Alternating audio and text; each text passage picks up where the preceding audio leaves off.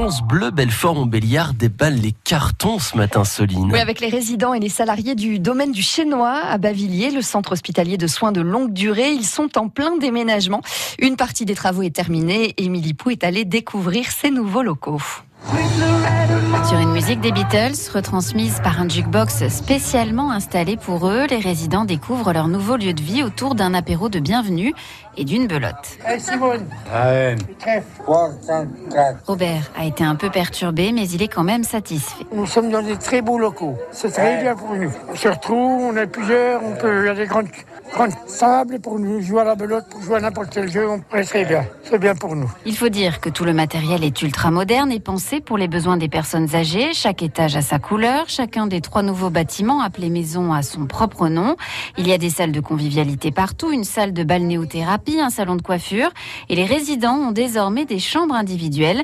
Ludivine Manzinelli est cadre socio-éducatif, responsable du service animation. Avec l'équipe d'animation, on a essayé de faire euh, de ce moment un moment le plus convivial possible pour les résidents, sachant que pour certains, ça peut être une source euh, d'angoisse. On leur enlève un petit peu euh, leurs on les bouscule un petit peu dans leur quotidien. Donc il s'agissait de faire en sorte que voilà, on dédramatise un petit peu cette situation et qu'elle soit la plus chaleureuse possible. Ils sont très demandeurs hein, dans ces périodes-là, donc nous il faut aussi qu'on soit réactif derrière. Quoi. Parallèlement, il a fallu transporter tout le matériel, les lits notamment et les matelas choisis selon chaque patient.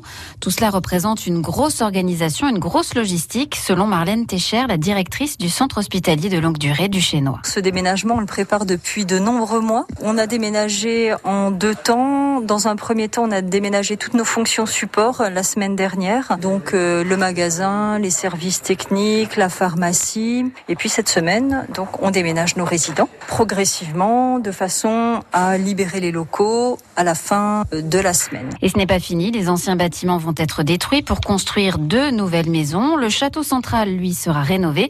Il accueillera toujours les services administratifs du Chénois.